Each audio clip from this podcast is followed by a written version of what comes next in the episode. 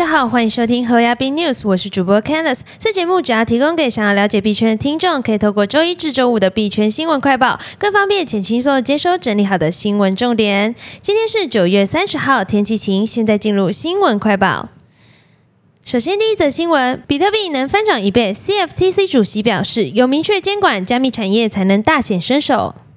美国商品期货交易委员会 CFTC 主席贝南在九月二十八日会谈中提到，完整监管成立后，比特币就有机会翻涨一倍。贝南认为，市场投资人需要监管机构扮演市场守护者，给出清晰规范，才能使加密货币价格按照市场想象和应用正常增长。CFTC 和美国证券交易委员会 SEC 长时间争论不休。虽然这两间机构先前曾示出善意，考虑联手共组专门监管数位资产的机构，但贝南指出，需要一个明确的监管框架出现，加密行业才能在市场上大显身手。CFTC 的上级监督单位参议院农业委员会提出一项两党法案，目的在让 CFTC 成为数位资产和加密产业的主责监管机构。法案中要求相关业者都必须向 CFTC 注册立案，但法案中却没有明确的界定 CFTC 和 SEC 的职权界限，两者仍有可能产生监管权限上的歧义。贝兰对法案表示支持，因为法案中清楚提到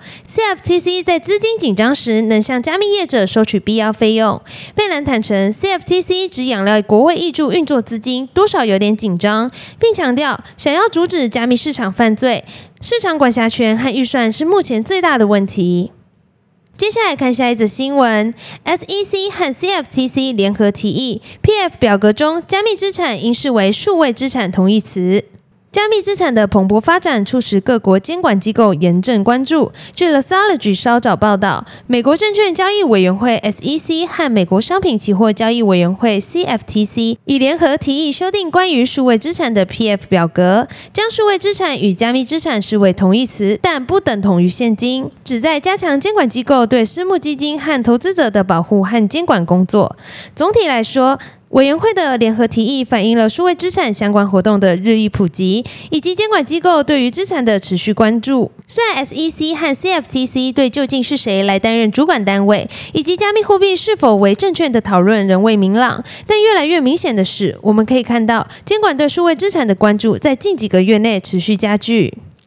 接下来看下一则新闻：加密市场持续熊市，贝莱德逆风计划推出第二支加密货币 ETF。获悉，根据贝莱德二九日提交的一份文件，该资管巨头计划推出第二支加密货币 ETF，iShares Future Metaverse Tech and Communication ETF，将追踪元宇宙公司。该基金尚未列出费用和代码，可能会追踪拥有与加密平台、社交媒体、游戏、数位资产以及增强现实相关的产品或服务的公司。贝莱德正在进军数位资产，于今年四月推出第一支区块链 ETF，iShare Blockchain and Tech ETF，流入的资金约为六百万美元，未能引起投资者太大的兴趣。贝莱德最近与加密货币交易所 Coinbase 合作，让机构投资者更容易管理和交易比特币。接下来看下一则新闻：比特币测试网可发行代币了，闪电网络发布 Taro 协议，旨在推动比特币闪电网络发展的 Lightning Labs。在周三发布了基于 Taproot 的新协议 Taro Protocol Alpha，目前正在测试网上进行试验，未来将可用于比特币链上铸造、发送和接收资产，并通过闪电网络执行即时、大容量、低费用的交易，为比特币生态系敞开大门。据官方说明，Taro 协议是依赖于比特币去年底的最新升级。比特币去年底的最新升级 Taproot 所建造的新树状结构，允许开发人员在现有输入中嵌入任意资产的原数据，并使用 Snore 签名来提高简单性和可扩展性。今天的新闻快报就到这边结束了。若听众有任何国内外新闻或消息，希望我帮忙阅读，可以在下方留言分享。感谢你收听今天的 h o y a b News，我是 Candice，我们下周空中再见，拜拜。